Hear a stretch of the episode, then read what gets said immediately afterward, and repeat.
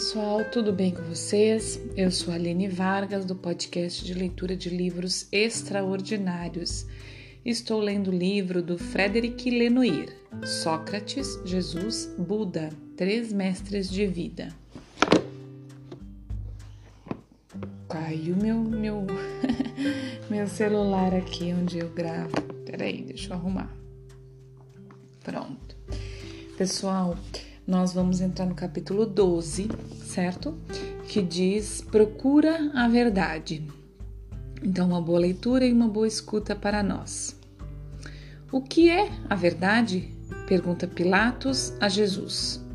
Essa pergunta soa ainda mais legítima aos nossos ouvidos pelo fato de estarmos frequentemente convencidos, como Pilatos, de que ela não tem uma resposta possível. No entanto, como aponta com pertinência André Comte Sponville. O fato de a pergunta ter sido feita pelo chefe de um exército de, de ocupação, exatamente antes de lavar as mãos enquanto crucificam o inocente, deveria nos incitar a uma atenção maior. Se não há verdade, ou se não podemos absolutamente conhecê-las, qual a diferença entre um culpado e um inocente? Entre um julgamento e uma encenação? Entre um justo e um encrosque? Em escroque, escroque, isso. De fato, a busca da verdade está na base dos ensinamentos de Sócrates, de Jesus e do Buda. É fundamental para eles discernir o verdadeiro do falso, o bem do mal, o justo do injusto. Nenhuma existência boa pode se desenvolver sem esse discernimento prévio, e a busca deles não se limita a procurar uma verdade factual, particular, mas se estende também à busca de uma verdade universal, válida para qualquer indivíduo. Tal busca se tornou possível para Sócrates porque ele está convencido de que todos os seres humanos são dotados da mesma razão humana. O Buda também crê na universalidade do espírito, o que ele descobriu pela introspecção. Cada um pode descobrir por sua vez. Quanto a Jesus, ele afirma a existência de uma verdade absoluta de onde procede outras verdades universais Deus. Discernimento e maiêutica socrática. Ao longo de seus diálogos, Sócrates repete não ter nenhuma sabedoria, nem pequena nem grande. Mesmo que Apolo, por intermédio do oráculo de Delfos, o tenha decretado mais sábio dos homens. Ele afirma com prazer não deter conhecimento algum. Sei que nada sei. Ora, embora se apresente intelectualmente tão desprovido, sua ambição é grande. Ele está em busca da verdade que se pode alcançar pelo conhecimento. Não pelo conhecimento das leis físicas ou materiais, nem das questões metafísicas que ultrapassam as capacidades da razão, mas do único conhecimento que tem valor aos, aos olhos, o do homem. Eu diria até, mais especificamente, da conduta humana, quer dizer, da moral. O verdadeiro, por oposição ao erro, o bem, por oposição ao mal, ocupam de fato para ele lugar de verdade universal, uma verdade que se impõe por si mesma, que autoridade ou maioria que autoridade ou maioria alguma pode abalar. O que é verdadeiro jamais pode ser refutado, diz ele Apolos no Górgia, cuja tese ele defendia e a demonstrar, desculpa, cuja tese ele desafia a demonstrar ao final do debate sobre a justiça. Por que, porque o que é verdadeiro se prova? A verdade é o fruto de um esforço da razão de uma certeza racional que se forja quando um indivíduo aceita mergulhar na sua natureza profunda, conhecer a si mesmo e se eleva acima de seus a priori. de, seus, de suas emoções, de seus medos, de suas paixões, em resumo, de tudo que pode perturbá-lo e que é fonte de ilusão. É então que ele pode tocar o verdadeiro, a verdadeira justiça, a verdadeira beleza, a verdadeira bondade, a verdadeira coragem.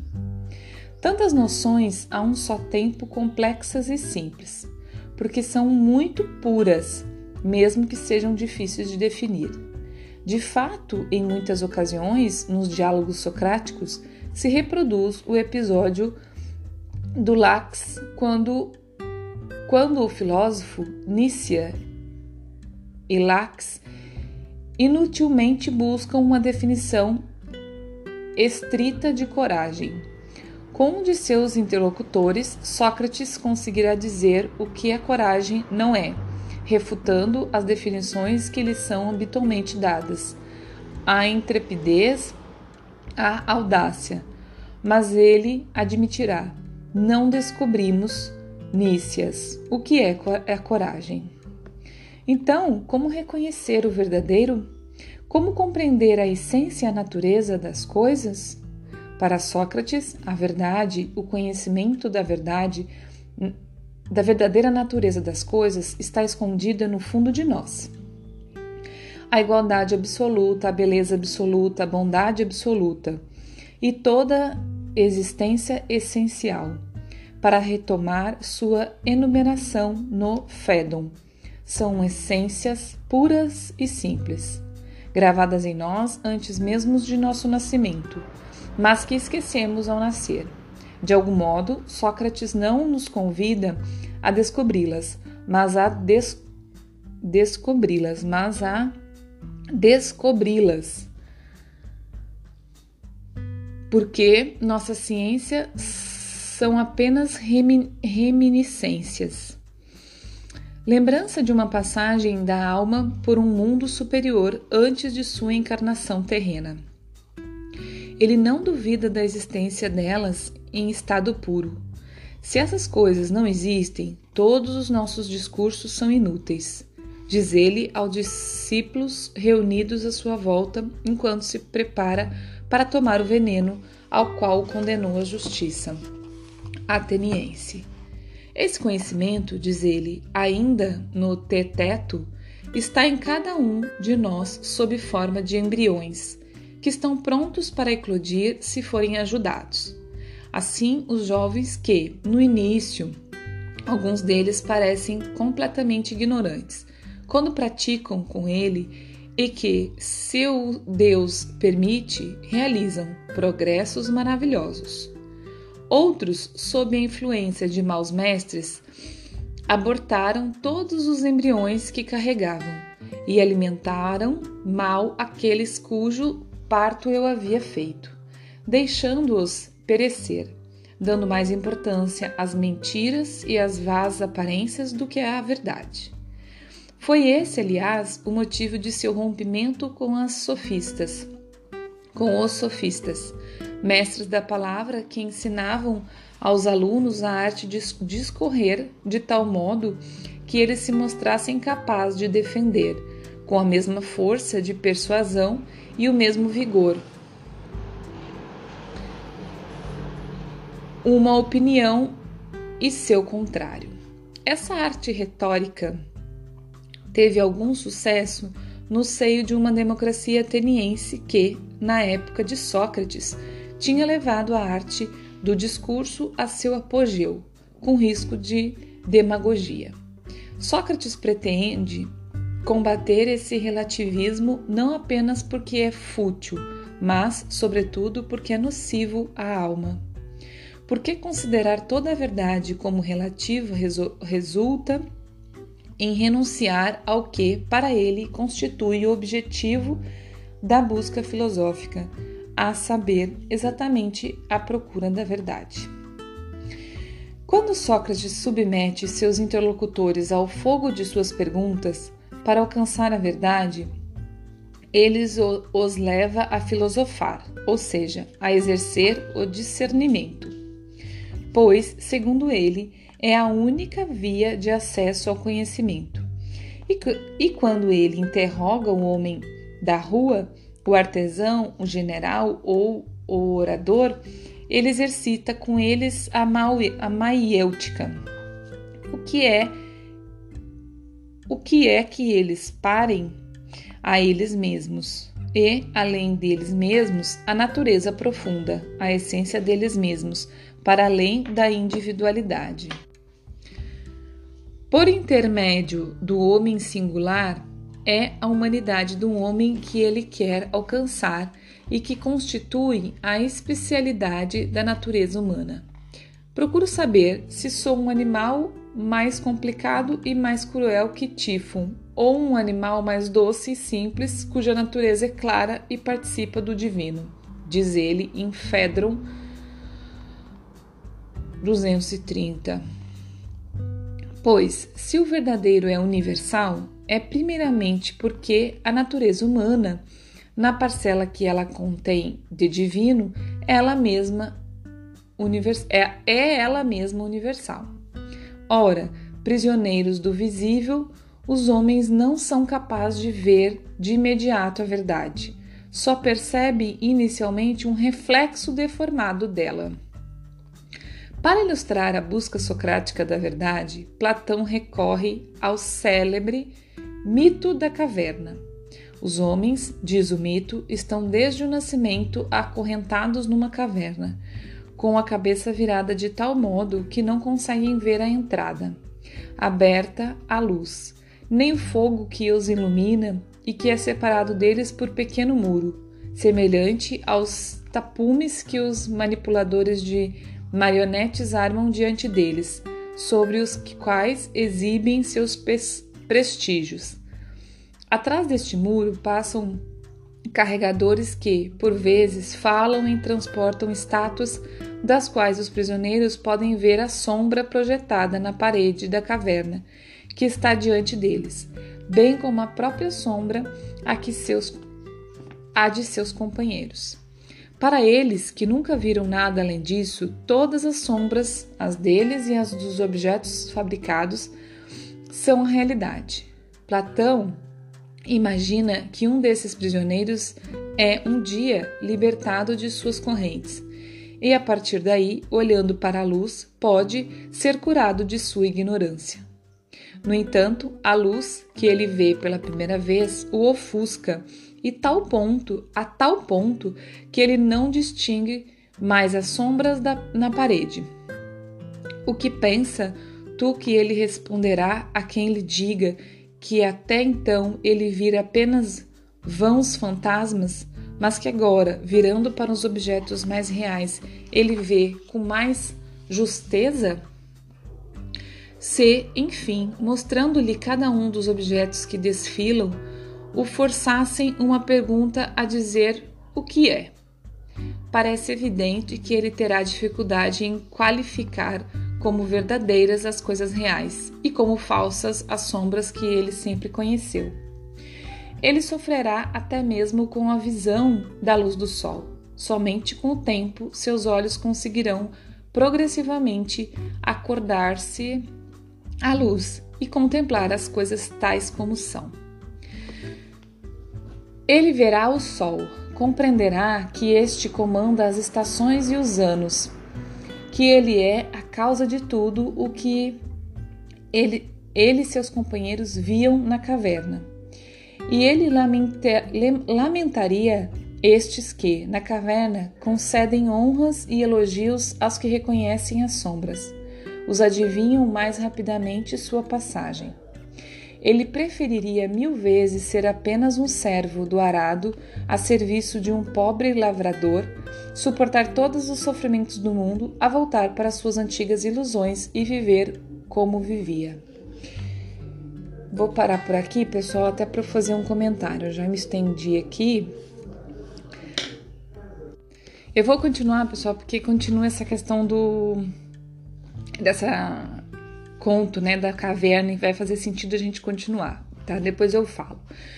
O que fará se tiver, contudo, de voltar para a caverna e retomar sua vida de acorrentado? Ainda ofuscado pela luz, terá dificuldade em se acostumar à escuridão. Seus companheiros caçoarão dele, de seus erros, certamente eles se recusarão a viver a mesma experiência. E se alguém tentasse soltá-los e conduzi-los para cima e pudessem matá-lo, não o matariam? Sócrates, que ainda se exprime pela escrita de Platão, não foi de fato condenado à morte por ter tentado libertar seus concidadãos das correntes da ignorância? Parece evidente que a luz de que trata o mito da caverna não simboliza nada mais que a verdade buscada por Sócrates. Parece evidente que a luz de que trata o mito da caverna não simboliza nada mais que a verdade buscada por Sócrates, e que aquele que volta para dar provas de sua existência não é outro senão o filósofo guia, aquele que, aquele que tendo já percorrido esse difícil caminho, pode arrancar os homens de suas trevas. Porque é quase impossível ao comum dos mortais lembrar-se sozinho do que sabia antes de nascer e que permanece escondido dentro dele, sem jamais receber a menor alteração, nem a menor mudança. Porque, vou ler de novo, pessoal, tá muito, muito, muito importante essa parte eu vou ler de novo para ficar bem claro. Porque é quase impossível ao comum dos mortais lembrar-se sozinho do que sabia antes de nascer, e que permanece escondido dentro dele, sem jamais receber a menor alteração nem a menor mudança. Apenas o diálogo com um bom mestre o guiará nessa via para fazer-o parir essa verdade em si. É justamente o princípio da maiêutica que várias vezes lembramos. É preciso ser dois para procurar juntos, para ver juntos se o discurso estabelecido e os argumentos que se respondem, diálogos, vão conduzir ao termo do, vão conduzir ao termo os dois que procuram. A única condição é acreditar, tanto um quanto o outro, na virtude do discurso, da razão. Sublinha com propriedade André Jean Festugiers, não sei pronunciar direito, mas é mais ou menos isso. Os discípulos de Sócrates tinham consciência disso, donde o desespero deles no momento em que ele jaz no que, algumas horas mais tarde, seria seu leito de morte. Mas, Sócrates, onde encontraremos um bom mago, já que tu vais nos deixar? E Sócrates lhe responde com esta inesquecível resposta, da qual ainda hoje podemos nos apropriar. A Grécia é grande e nela se encontram muitas pessoas capazes, e existem muitos países estrangeiros. É preciso percorrê-los todos e interrogá-los para encontrar este mago, sem poupar nem trabalho nem despesa. Não há nada com o que empregar vossa riqueza com maior proveito. Além disso, é necessário que procureis entre vós, porque talvez não encontreis ninguém capaz de realizar esses encantamentos que não que não vós mesmos. Porque talvez não encontreis ninguém capaz de realizar esses encantamentos que não vós mesmos.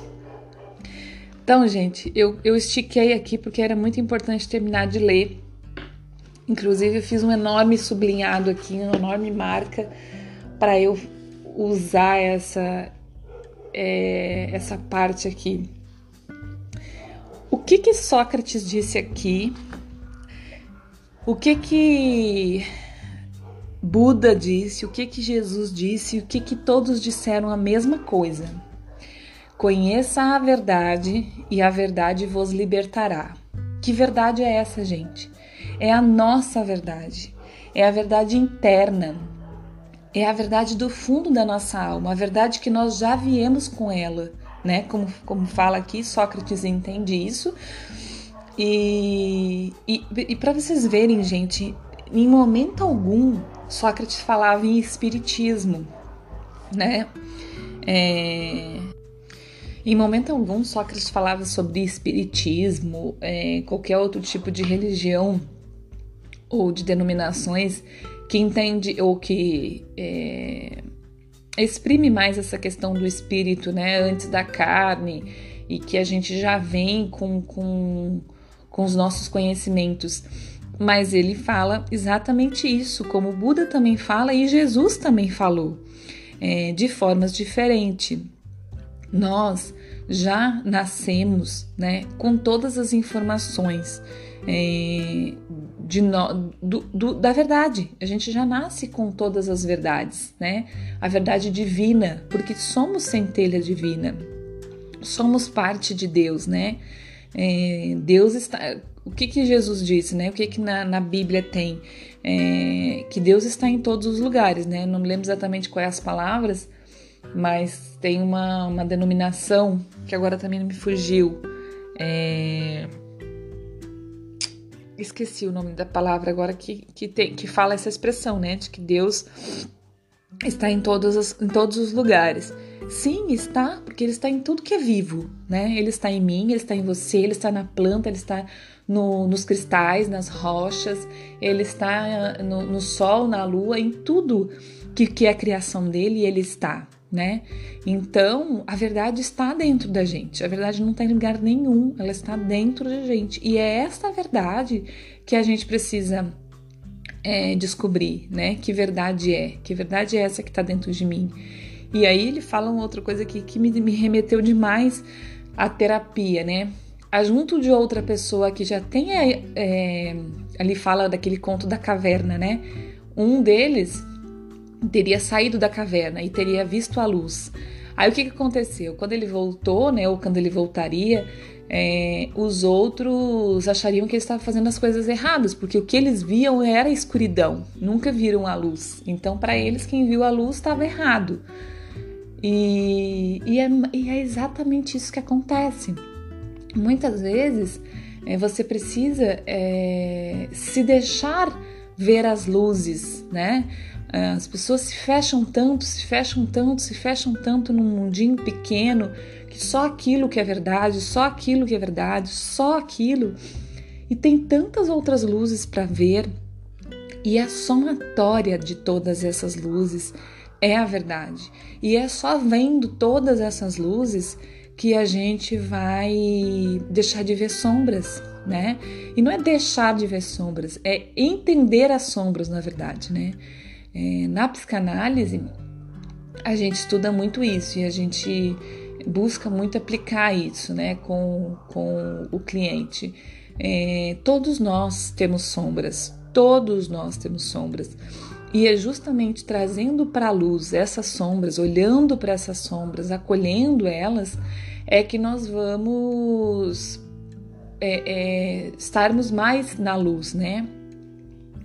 E, e, muitas vezes é isso que as pessoas fazem. É, não, eu sou só luz, eu sou só luz, eu sou eu sou bonzinho, eu sou eu sou maravilhoso, eu sou certo, eu sou isso e, e não quer ver suas sombras, né? E é aí que está o problema. Então, na, na psicanálise, na terapia, no, na conversa boa mesmo que seja com pessoas que, com os livros, com a leitura, com, a, com a, isso que nós estamos fazendo agora, lendo um livro que nos esclarece, que nos traz nos traz para o movimento, né? Um movimento de pensar outras possibilidades. É que, que faz a gente começar a ver as luzes. E aí, quanto mais luzes a gente vê e mais a gente vê que a gente vi, que, que o que a gente estava vendo antes eram sombras, quanto mais a gente bota essas sombras para a luz, mas a gente consegue montar a nossa verdade, que ela tá dentro da gente, ela não tá em lugar nenhum. Então a nossa felicidade é isso mesmo, é nossa verdade. É aí, é quando a gente se, se equilibra na nossa verdade, no que tem dentro da gente, tanto a luz quanto a sombra, quando a gente vê as duas coisas, é assim que a gente chega na nossa verdade. Certo? Então, assim, mais uma vez o, esse, esse livro vem trazer o que eu sabia já que ele traria, né? Que é a, a unificação de todos os mestres que vieram na Terra para nos falar a mesma coisa. Sócrates disse do jeito dele, Buda do jeito dele, Jesus do jeito dele e muitos outros que vieram, inclusive antes deles, né? Disseram do mesmo jeito. E muitos que vieram depois ainda, né? Disseram a mesma, não é do mesmo jeito, disseram a mesma coisa de formas diferentes. Então, o que fica é isso. Certo, gente? Amanhã vai entrar no As Quatro Nobres Verdades e a Meditação Budista. A gente vai entrar na parte de Buda, tá? Sobre isso, sobre a procura da verdade. E seguimos com esse enorme ensinamento de hoje. Obrigada, muito obrigada por você que está aqui comigo, está acompanhando, está até agora, né? É, espero que esteja sendo assim de, de um conhecimento, de uma luz, é, de estar mais perto da verdade para você. É, de verdade mesmo, eu fico muito feliz da companhia de todos que estão aqui comigo. Um grande abraço e até amanhã. Bom dia, boa tarde, boa noite.